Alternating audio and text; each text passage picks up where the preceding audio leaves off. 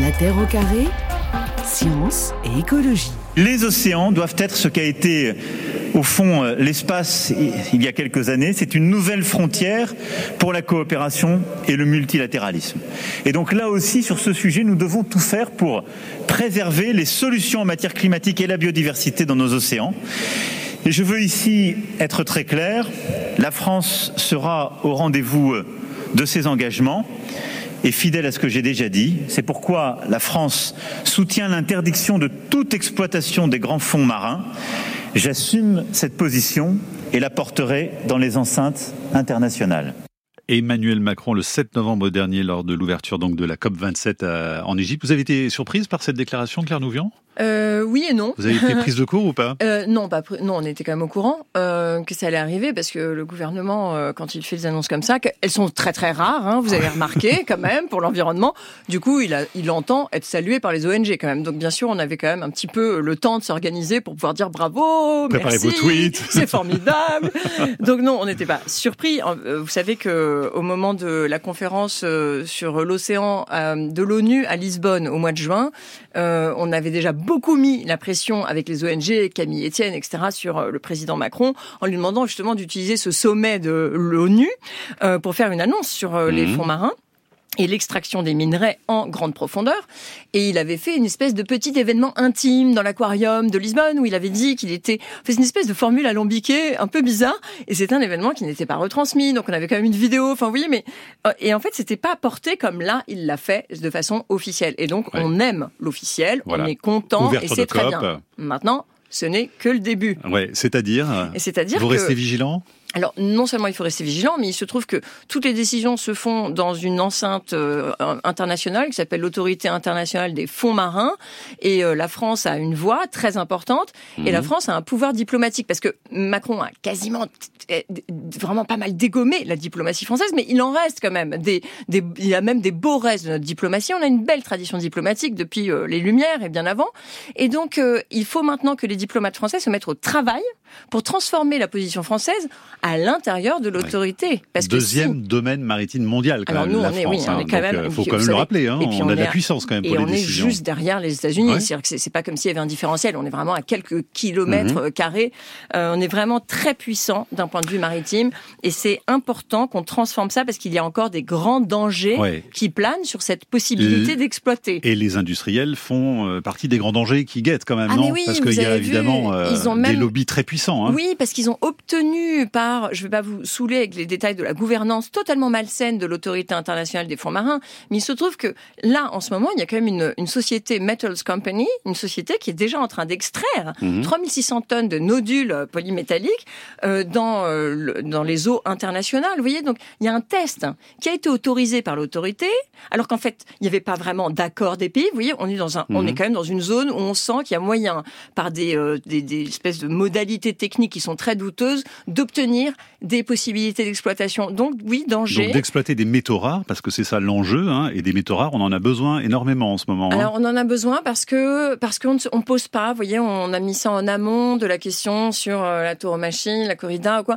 Mais c'est la même question, c'est que on ne pose pas notre notre question de transition écologique de façon suffisamment globale pour dire quelle est la possible planification, planification, le grand mot, le vrai mot, Bah, pas seulement celui de Mélenchon. hein. quand même. hein. Et voilà, sauf que on n'a pas planifié. Et en fait, si on, en effet, on met de la sobriété euh, dans notre vrai programme de à la fois industriel, à la fois de consommation, à la fois de mobilité, on y arrivera. Et on n'est pas obligé d'être dépendant. Enfin, évidemment, si on reste sur un modèle où c'est la voiture individuelle qui domine et qu'on ne repense pas notre mobilité, alors on aura besoin d'aller chercher. Mais en fait, on ne recycle pas. Enfin, je sais pas si on fait toute l'émission sur le sujet, mais, mais on a beaucoup de choses à dire parce qu'on ne recycle quasiment rien encore aujourd'hui en métaux. Donc, on n'a pas encore mis euh, en place les jalons qui permettraient justement de se passer. En fait, l'impératif, c'est d'arrêter de détruire ce qui est aujourd'hui à peu près en bonne santé. Et la future voiture électrique, enfin celle qui existe déjà, euh, participe aussi hein, de cette extraction quand même, hein, il faut le Alors, rappeler. elle participe parce que on ne parce qu'on ne recycle pas les métaux et parce qu'on n'est pas obligé d'aller sur de la voiture individuelle électrique. Enfin, Mais vous voyez, on, on- ça donc, veut dire il faut poser le sujet de façon globale. que quoi. la sobriété, qui est un mot utilisé par euh, le gouvernement et par beaucoup de gens, finalement, aujourd'hui, la sobriété pour eux veut dire continuer à vivre, comme on le fait d'ailleurs, Macron le dit, hein, produire plus, euh, voilà, ou produire autant. Mais en fait, finalement, l'enjeu, c'est de produire moins, y compris euh, moins de batteries. Produire vraiment moins, consommer moins, se déplacer autrement. En réalité, les contraintes, elles vont nous rattraper. Malheureusement, elles vont nous rattraper dans un paysage qui aura vraiment, qui se sera dégradé en confort et en, je vais dire, en, climat de sympathie. Donc, l'idée, c'est d'essayer de maintenir au moins un climat qui ne sera pas un climat de guerre entre les humains et la nature. Et donc, il faut prendre ces faire, faire ces choix-là. Évidemment, je vous rappelle que quand même, notre président est quand même celui qui avait fait les bus Macron. Enfin, je vais vous dire, le type avait quand même rien compris à la mobilité du 21e siècle en mettant des bus pour la mobilité au lieu de donner finalement des moyens aux ferroviaires, vous voyez? Donc en fait, ces choix qu'on n'a pas fait. On a évidemment mis en difficulté le réseau ferré, la SNCF. Aujourd'hui, on est sur euh, du, ferroviaire qui est saturé parce que les rails ne sont pas entretenus, parce qu'il n'y a pas le budget. C'est quand même du grand n'importe mmh. quoi. Donc en fait, c'est pas si... En plus, c'est pas compliqué. Je pense que sérieusement, on met plusieurs classes de CM2 en leur disant faites une planification à 20 ans. Comment vous projetez la société? Qu'est-ce qu'il faut faire comme choix? Parce qu'on va pas, on va pas empêcher les gens d'avoir leur voiture du jour au lendemain. Ce serait horrible. On a bien vu ce que ça génère puisque les gens qui ont une voiture, c'est pas toujours un choix. Enfin, je veux dire, il y a une contrainte parce qu'on a organisé toute notre mobilité dans cette idée des 30 glorieuses de mettre des énormes ronds-points et des autoroutes partout parce que tout reposait sur la mobilité individuelle. Emmanuel Macron, c'est votre cible préférée, hein, parce que vous êtes déchaîné quand vous parlez de lui. On vous voit sur Twitter, vous dégainez dès que vous en avez l'occasion et vous ne le loupez pas. Euh, pourquoi euh, exactement Alors, je vous rappelais que je n'avais pas une passion pour euh, Hollande et ni pour Sarkozy. non, je pense qu'en fait, on est dans un régime qui est quand même euh, bon présidentiel monarchique. Euh, donc en effet, quand euh, toute la décision publique et toute l'orientation de l'action du gouvernement repose finalement sur la, la vision et le bon vouloir d'une personne qui se trouve être notre président de la République, on sait qu'en effet, il y a une personne qui peut décider de faire quelque chose ou de ne pas le faire. François Hollande, il a fallu se battre pendant des années pour obtenir la fin du chalutage profond, je vous rappelle. Et pourquoi? Parce qu'enfin, on a eu la COP 21 à Paris. Heureusement que la COP 21 a eu lieu à Paris, parce que là, il n'avait pas envie qu'on lui gâche hmm. sa petite fête. Donc C'était une grande fête d'ailleurs. Donc ça sert, et ça sert. Et en fait, hein. ils sont éminemment, surtout en France, ils sont éminemment responsables parce qu'on n'est pas dans un régime parlementaire. On est vraiment dans un régime où on voit que notre action publique repose quand même vraiment sur la volonté d'une personne. Ce qui est dingue. Ce qui est dingue. Mais bon, c'est comme ça. Claire Nouvian, en 2019, vous avez obtenu, on le rappelle, l'interdiction de la pêche électrique justement en Europe, interdiction qui est effective depuis le 1er juillet 2021. C'est respecté euh, partout? Il suffit que ce soit décrété et ça marche bien? Oui, ça marche. Alors, il faut après faire quand même des contrôles parce que nous, on fait des contrôles sur d'autres pêcheries et en général, quand on regarde, on trouve toujours des problèmes. Mhm. Donc, beaucoup, euh, beaucoup euh, En général, oui, la fraude, c'est quand même la variable d'ajustement du modèle économique des Néerlandais. Vous savez, la pêche électrique, c'est vraiment, ça a été développé par les grands industriels néerlandais euh, qui ont développé la scène démersale, une autre méthode de pêche destructrice qui racle les fonds. C'est le, le, même combat finalement. C'est hein. un copier-coller. Hein. Exactement. C'est les mêmes acteurs industriels qui ont d'ailleurs une mainmise très forte sur les décisions publiques européennes et euh, au sein de leur propre gouvernement aussi. Mhm. Euh, et en fait, leur modèle, c'est de, c'est de développer des, des engins de pêche qui sont des monstres des monstres. Aujourd'hui, d'ailleurs, aujourd'hui même, pendant qu'on se parle, vous savez ce qui est en train de se passer là sur le, nord de la France? Il y a un bateau de 88 mètres qui est en train de pêcher dans les 6000 nautiques, qui s'appelle le Prince Bernard. Il porte bien mal son nom. Et il, est à, quasiment, on va dire donc, 6000 nautiques, c'est 11 km de nos côtes. Il est dans la bande des 6000 nautiques. Mais de quel droit un bateau de 88 mètres, qui est un chalutier pélagique, c'est-à-dire qu'il est supposé attraper des poissons qui vivent dans l'eau, mais le, filet, il est, il est plus haut que là où il pêche. Donc il racle jusqu'au fond. Eh bien ça, c'est ce qui se passait aujourd'hui. Ce qu'on a, que ce soit avec la pêche électrique, la scène démersale, c'est ça le modèle néerlandais. Mmh. Ce modèle repose sur les subventions publiques, sur une décision euh, publique qui est en leur faveur. Donc corruption, etc. au passage, et, euh, et évidemment euh, la destruction des pêcheurs artisans. Voilà, tout ça au détriment des, des pêcheurs qu'on va entendre dans un instant. L'injustice entre les gros pêcheurs industriels et les petits pêcheurs, un exemple, un chalutier qui fait 162 mètres, en une journée pêche ce que fait 5 petits chaluts de petits pêcheurs sur un an. Si on a une consommation durable, on aura du poisson dans l'océan dans 20-30 ans. Si on continue à acheter tout et n'importe quoi parce que la tradition dit qu'il faut bouffer des huîtres à Noël et puis qu'il faut manger du saumon comme ça et puis et puis et puis et puis et qu'on n'arrive pas à sortir de ces habitudes-là, ça va très mal se passer. Voilà, on entendait Caroline Rose d'abord, eurodéputée, et le pêcheur artisan Pierre Morera. C'était le 23 septembre 2020 dans une vidéo de, de l'Obs. Et Claire Nouvian, vous êtes en tant que directrice de Bloom notre invitée cet après-midi. On parlait donc de l'autre dossier qui vous occupe beaucoup. Hein. Vous avez donc la, pêche électrique et maintenant donc le copier-coller, on le disait, avec la scène démersale, technique de pêche dévastatrice, inventée par les Néerlandais et donc qui consiste exactement en quoi? Ça, ça déploie un grand câble, c'est ça? Oui, c'est un grand câble euh, qui ensuite vraiment marche comme un chalut, qui, qui, qui, qui va couvrir une surface gigantesque de 3 km et ensuite on tire le chalut, donc on 3 km carrés. Hein. Ouais, c'est énorme. Et c'est pour ça qu'on s'est rendu compte que juste quelques moins d'une dizaine de, scènes, de ces seineurs des merceaux, le, le, nom est un peu barbare pour les auditeurs, mais c'est de la Seine, ça s'écrit S-E-2-N-E. -E, hein. Mmh. Euh, c'est une grande poche en fait. Cette Seine démersale qui touche le fond, euh, en une nuit, 5-6 euh, bateaux vont détruire une surface qui vaut qui équivaut à Paris. Alors enfin une journée parce quand vous dites détruire, ça veut dire quoi? Tout prendre sur leur passage tout, en fait. Tout, tout, mmh. c'est absolument pas sélectif, mais absolument pas sélectif. Alors je vous rappelle d'ailleurs qu'on est dans le cadre d'une politique commune de la pêche qui interdit les rejets. Hein. Donc c'est en fait déjà une vaste blague.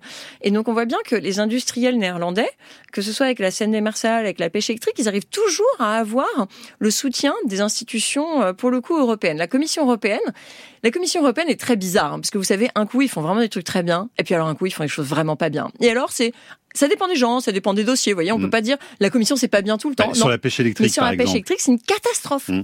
Et sur la pêche, tout ce qui touche aux Néerlandais, alors c'est peut-être pas totalement euh, étranger au fait que le numéro 2 de la commission est néerlandais, euh, Franz Timmermans, mais on voit qu'à chaque fois qu'on a eu affaire au très haut niveau de la commission, on avait une fin de non-recevoir. Donc ça veut dire encore quoi Ça que les lobbies sont gangrènent bien les institutions mais, à un niveau, malheureusement, si vous aviez conscience, si on avait le temps de vous expliquer à quel point, mais je pense que malheureusement on serait déprimé. Mais comment c'est possible? Parce qu'on l'a vu encore pour la COP 27 en Égypte, euh, les lobbies ont fait beaucoup de mal aux, négociations. 636 et là, lobbyistes des Et là, c'est encore la même chose. Mais comment se fait-il qu'ils aient autant euh, d'entrées finalement dans ces grands rendez-vous euh, internationaux? Eh bien, euh, le, les hydrocarbures, on peut encore expliquer parce que c'est espèce de, de, de de notre société euh, de, qui, qui prend la puissance comme ça des hydrocarbures comme base de tout son développement.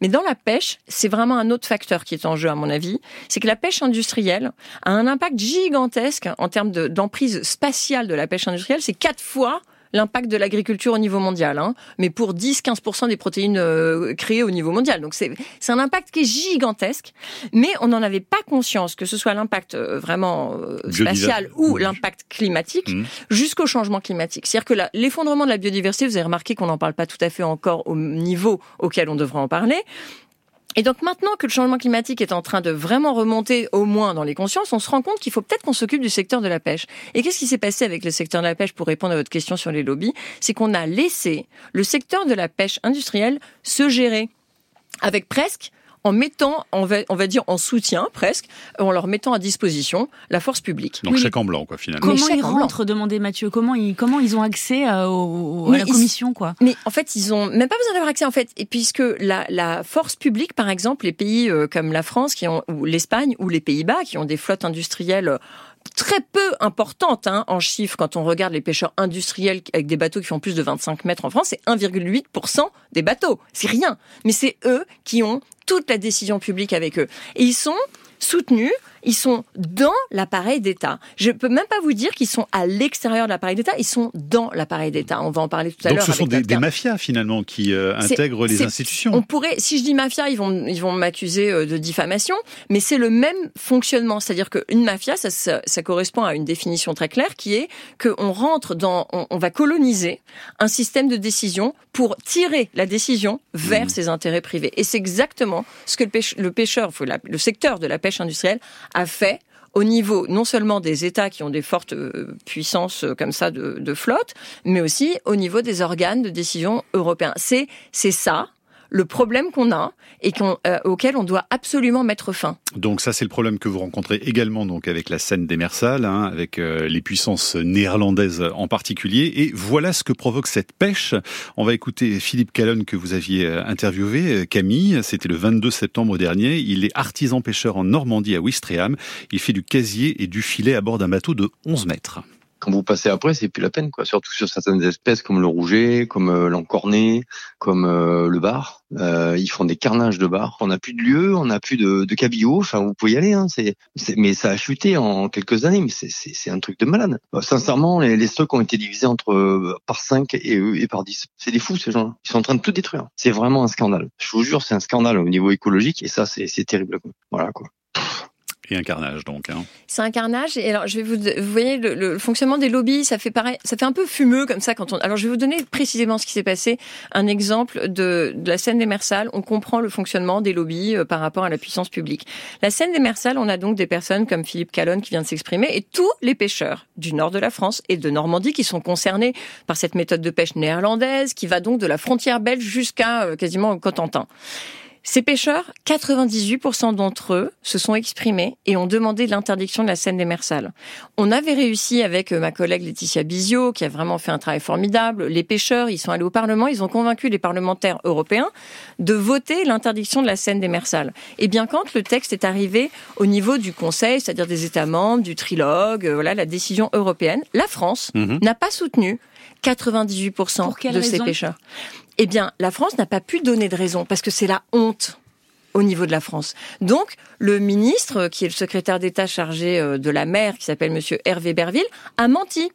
Il a menti, il a dit on n'a on pas soutenu ce texte parce qu'il y a en gros des défauts juridiques. Il n'avait aucune justification rationnelle et comme c'était la honte parce que cette, cette décision de soutenir des fraudeurs récidivistes comme les Pays-Bas, des grandes flottes industrielles contre nos propres pêcheurs contre nos mm. économies littorales, elle n'était pas justifiable. Alors ils ont dit qu'il y avait un problème sur euh, le côté juridique, l'aspect juridique de l'amendement que Madame Rose d'ailleurs avait, avait déposé pour nous. Le, le service juridique du Parlement avait regardé notre amendement et il avait dit il n'y a pas de problème sur cet amendement. L'amendement de Madame Caroline Rose est parfaitement conforme. Et donc ils ont pris ce, ce prétexte alors qu'il avait déjà été, euh, on va dire, euh, contredit par les propres juristes du mmh. Parlement européen. Avant Bruxelles, en tout cas, vous aviez déjà interpellé Emmanuel Macron hein, le 14 septembre en lui disant finalement les pêcheurs artisans se meurent et vous, président Macron, vous regardez ailleurs. Hein. Exactement. Et en fait, les artisans, on a déjà vu ça parce que vous vous souvenez avec la pêche électrique, dont on avait beaucoup parlé. Eh bien, on avait dit, vous savez, on, on va être des prophètes de malheur dans cette affaire. Mais on vous le dit, si la France n'agit pas très rapidement pour interdire la pêche électrique, on va perdre les économies littorales, on va perdre la criée. Eh ben, on a perdu la criée de Dunkerque. Il reste plus de bateaux. Dunkerque c'est un, port qui est dévitalisé. Ils sont en train de faire la même chose, c'est-à-dire qu'ils vont contre la pêche artisanale jusqu'au dernier, en fait. C'est d'une grande, grande violence.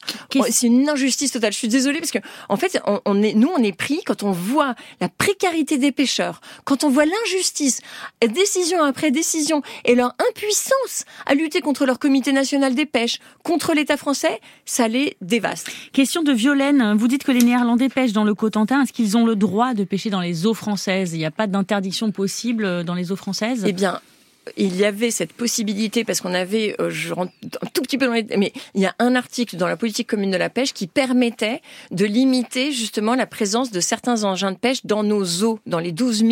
Et, bien, c'est ce qu'on avait réussi à gagner au Parlement, et c'est cette possibilité d'interdire justement leur présence dans nos eaux euh, que le, la France n'a pas soutenue. Et la scène démersale, euh, la pêche, enfin les poissons pêchés avec la scène démersale, ça représente combien là de, du poisson qui est vendu en France aujourd'hui, que ce soit dans les marchés que dans les ah ben en France rien du tout parce qu'en fait ah ben rien du tout puisque les, les Pays-Bas en fait avec leurs bateaux ils viennent ils pêchent et ensuite ils déchargent les, les poissons. Ils font même pas tourner nos propres criers.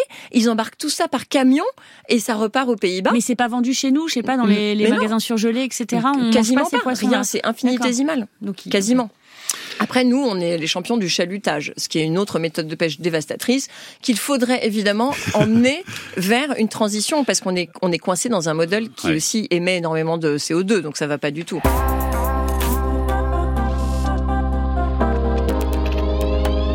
Bonjour à tous et bienvenue ce matin à l'heure des pros. Il est là le réchauffement climatique. Moins 3 degrés ce matin dans les Yvelines. Vous connaissez notre émission Non, en fait, c'est ah une émission réac. Tu vas être rassuré. Est-ce que vous diriez que depuis 30 ans, euh, de, sur le, dans le monde, il y a un dérèglement climatique? Oui ou non? Ah oui, oui, une modification. Mais attendez, Pascal, vous voyez bien, là, vous ah voyez bien aussi qu'on n'a plus de neige à Paris. C'est une émission climato-sceptique quand même. Ah, il y, a un consensus, effectivement, sur la réalité du changement, sur ses causes et sur son évolution, non.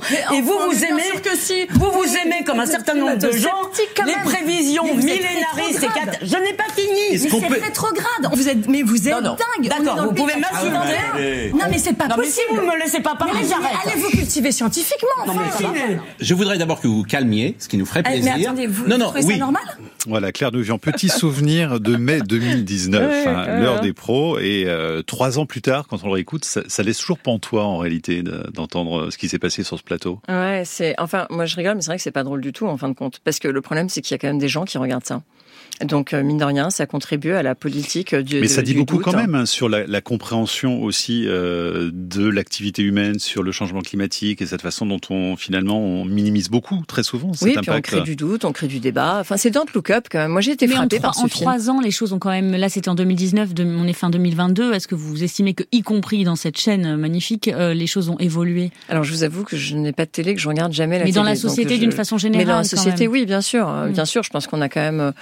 On, nous, on se sent moins seul. On sent qu'on est plus soutenu. D'ailleurs, moi, je remercie toujours les gens qui nous soutiennent parce que d'abord, euh, grâce à ça, on paye les salaires euh, des gens formidables qui travaillent dans mon équipe et euh, parce que ils font du buzz et qu'avec ça, on partage, etc. Donc, non, je trouve que je trouve que les choses changent. Par contre, euh, on sait tous ici que ça ne change pas assez vite et que ça ne change pas de façon assez euh, radicale et que même les climatologues, qui sont quand même pas des activistes très énervés, euh, disent attention. euh, On voit que Antonio Guterres, quand même, qui nous dit là, mon Dieu, c'est immoral ce qu'on est en train de faire à la planète euh, et qui pointe très clairement les euh, Le financiers, les, ban- hein. les investisseurs, les banquiers, les Qui traite de terroristes. Hein, et oui, parce que on- je je pense que oui, on on est en en vérité, on sait très bien qu'on est très très mal barré là quand même, hein. et que le 1,5 degré évidemment de l'accord de Paris, il est intenable. Euh, or, on est à 1,1 degré. Vous avez vu la catastrophe climatique que ça génère euh, cycliquement, comme cet été. euh, Et c'est plus pour la France d'ailleurs, hein, parce que ça c'est une Ah moyenne ouais, vu, mondiale et la. France c'est plus hein, ouais, qu'un je vous ai degré. Entendu. hein. Oui. Alors, euh, il y a des messages des auditeurs, bien sûr. Euh, D'abord, un mot sur Bloom, qui enquête depuis plusieurs mois sur le secteur de la pêche tonnière, une industrie qui, elle aussi, d'ailleurs, décime ses poissons dans les océans. Euh, la flotte française, d'ailleurs, est en première ligne. Et alors, euh, la semaine dernière, avec l'association Anticor, vous avez dénoncé auprès du procureur de la République un cas de pantouflage illégal. C'est quoi le pantouflage pour... euh, Le pantouflage, c'est le fait de quitter euh, lorsqu'on a une responsabilité publique, euh, quand on est euh, fonctionnaire et qu'on est en charge d'un dossier, c'est d'aller travailler pour le secteur privé sur le dossier dont on avait la responsabilité. Ça veut dire qu'on part avec évidemment toute l'intelligence des services publics et de l'autorité publique, c'est-à-dire la connaissance de tous les dossiers confidentiels, euh, de tout ce qui est en préparation, euh, euh, des positions des uns des autres, les jeux d'acteurs, les positions de négociation, enfin tout ce qu'il ne faut pas Mhm. passer au secteur privé. Et donc Et là, alors ça a été vraiment, cette affaire est vraiment loin d'être terminée. Parce que nous, avec Anticor, quand on a signalé ce, ce cas euh, qui nous semble être un cas euh, qualifié de pantouflage, au procureur euh, du parquet national financier, on s'est dit, on a affaire à quelqu'un qui était, euh, qui avait des responsabilités, la responsabilité de toutes les pêches qui, euh, des flottes de pêche qui ciblent le thon tropical dans les eaux d'Afrique, notamment de l'océan Indien. Et cette personne qui, est- qui avait la responsabilité des flottes est partie travailler pour le lobby du thon. vous ne la nommez pas? Et si, alors, ben, elle a été nommée par les médias, maintenant elle s'appelle Anne-France Matelet. Nous, on le fait pas parce qu'en fait, c'est un, pion sur un échiquier. Si ça n'avait pas été elle, ça aurait été quelqu'un d'autre, hein, interchangeable. Et cette personne est partie directement travailler pour le lobby du thon. Donc nous, on disait, c'est quand même fou que le lobby réussisse à s'acheter, en fait, toute l'intelligence des services publics comme ça. Donc on a regardé l'avis de compatibilité. Il avait été positif par, par l'État. Donc parce qu'en fait, elle est officier des affaires maritimes. Et donc, l'avis de compatibilité de la commission déontologique des militaires avait dit, oui, elle peut aller au lobby Tony. On s'est dit, mais c'est complètement fou. Mais en fait, depuis, France Info a enquêté et ils se sont rendus compte que, en fait, l'État, c'est pire que ce qu'on pensait. Elle n'a- pas démissionné pour partir euh, faire euh, une- sa vie privée euh, dans le secteur privé. Elle est partie avec un- en détachement. C'est-à-dire qu'elle a été détachée par la puissance publique, qui l'a mise à disposition des lobbies tonniers. Et vous savez ce que disent les lobbies tonniers Partout? Ils disent oh, Bloom et Anticor font de la diffamation, je sais pas quoi, ils nous font comme d'habitude.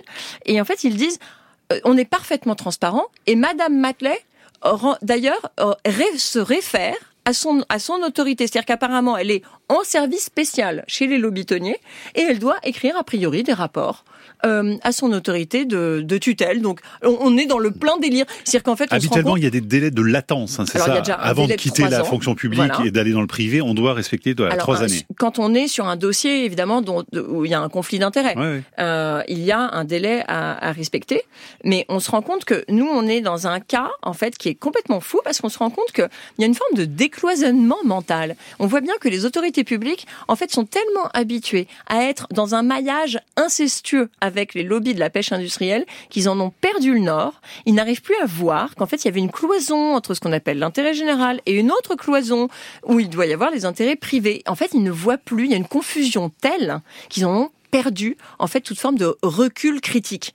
Donc on est dans un cas, je pense que c'est un cas, c'est comme Mhm. le fil qui dépasse de la pelote. Quand vous commencez à tirer dessus, vous comprenez tout l'état d'esprit dangereux de notre puissance Et le fait de le dénoncer au procureur de la République, ça peut donner quoi alors concrètement? Ah bien évidemment une enquête avec euh, une condamnation, parce que ça peut être du pénal, euh, y compris du pénal, puisque c'est- interdit par la loi. Alors, petit rectificatif, hein, Antonio Guterres n'a pas traité de terroristes les banquiers et autres, mais de dangereux radicaux. J'avais dit éco-terroriste parce que c'est un mot qu'on entend beaucoup et c'est un mot qui utilisé par un de nos auditeurs sur franceinter.fr qui demande pourquoi est-ce qu'on ne coule pas ces bateaux? Pourquoi les écologistes et les pêcheurs nommés euh, pour certains éco-terroristes ne répondent-ils pas euh, à cette violence par la violence Euh, mais en fait, je vais vous dire, vous avez vu, euh, parce qu'on nous interroge tout le temps, en effet, sur, sur l'alignement des médias qui ont appelé euh, les activistes des, éco-terroristes.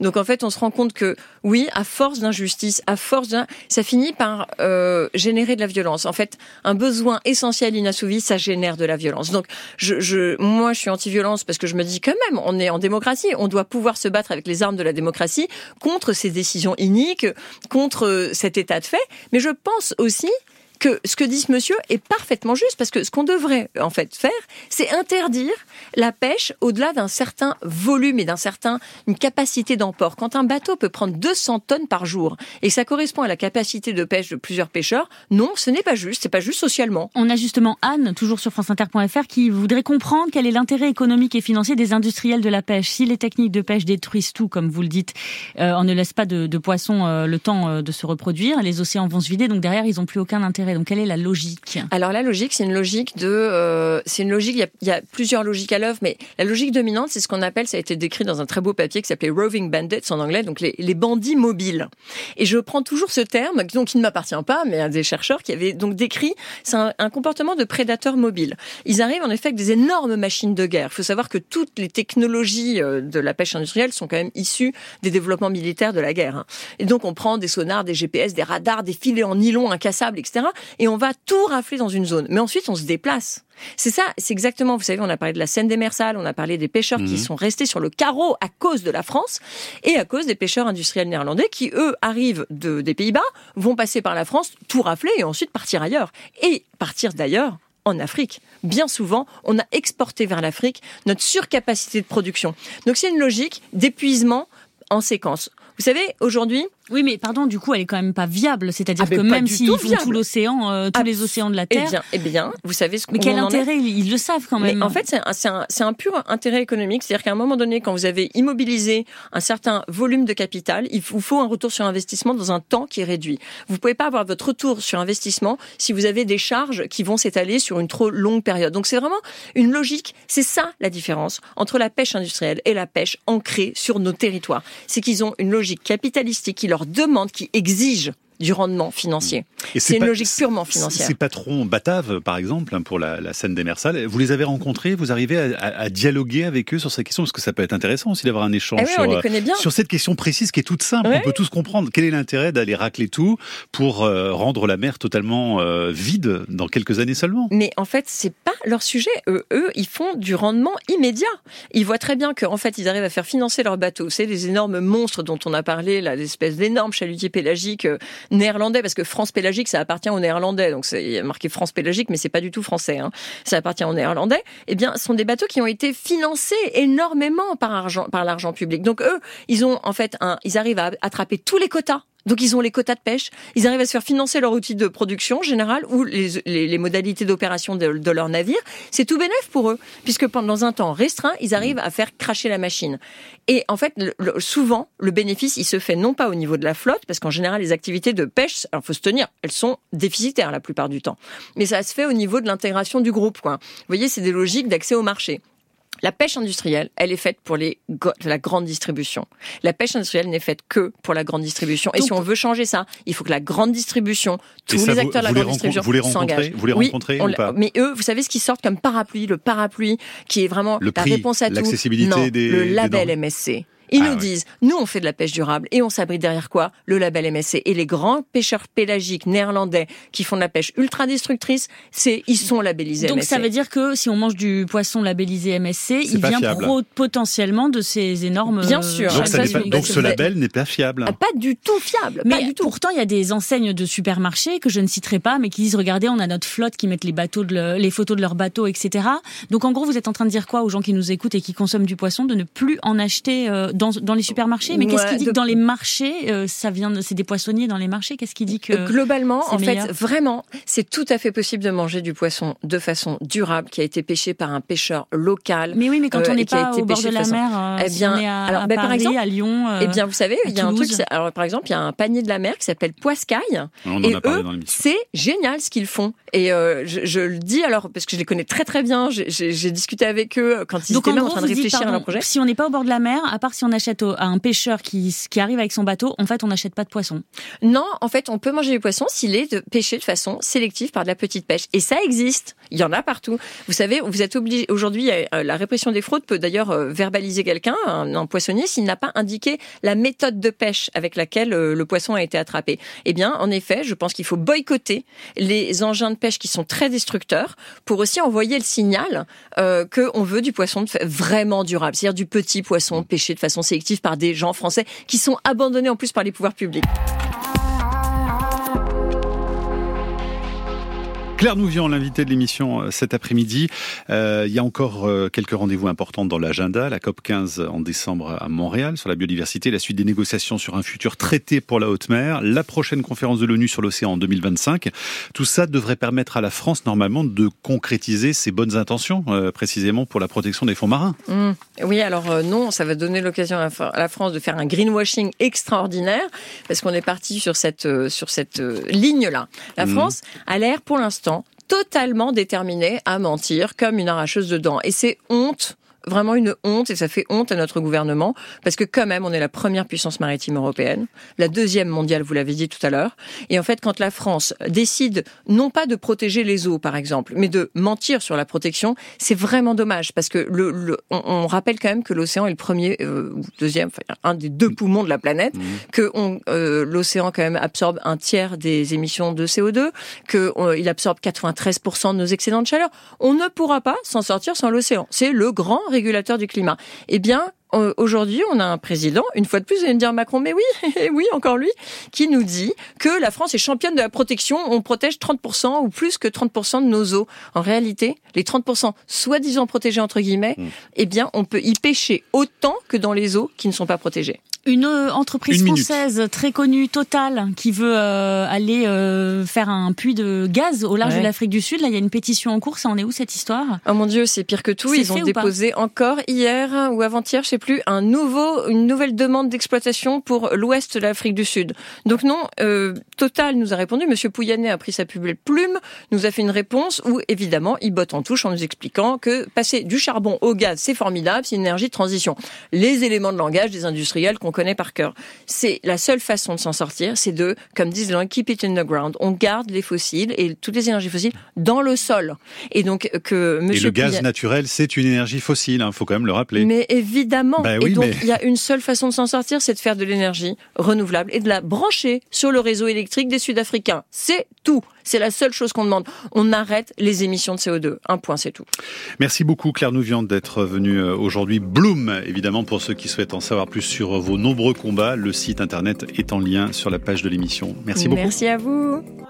La Terre au carré est un podcast France Inter.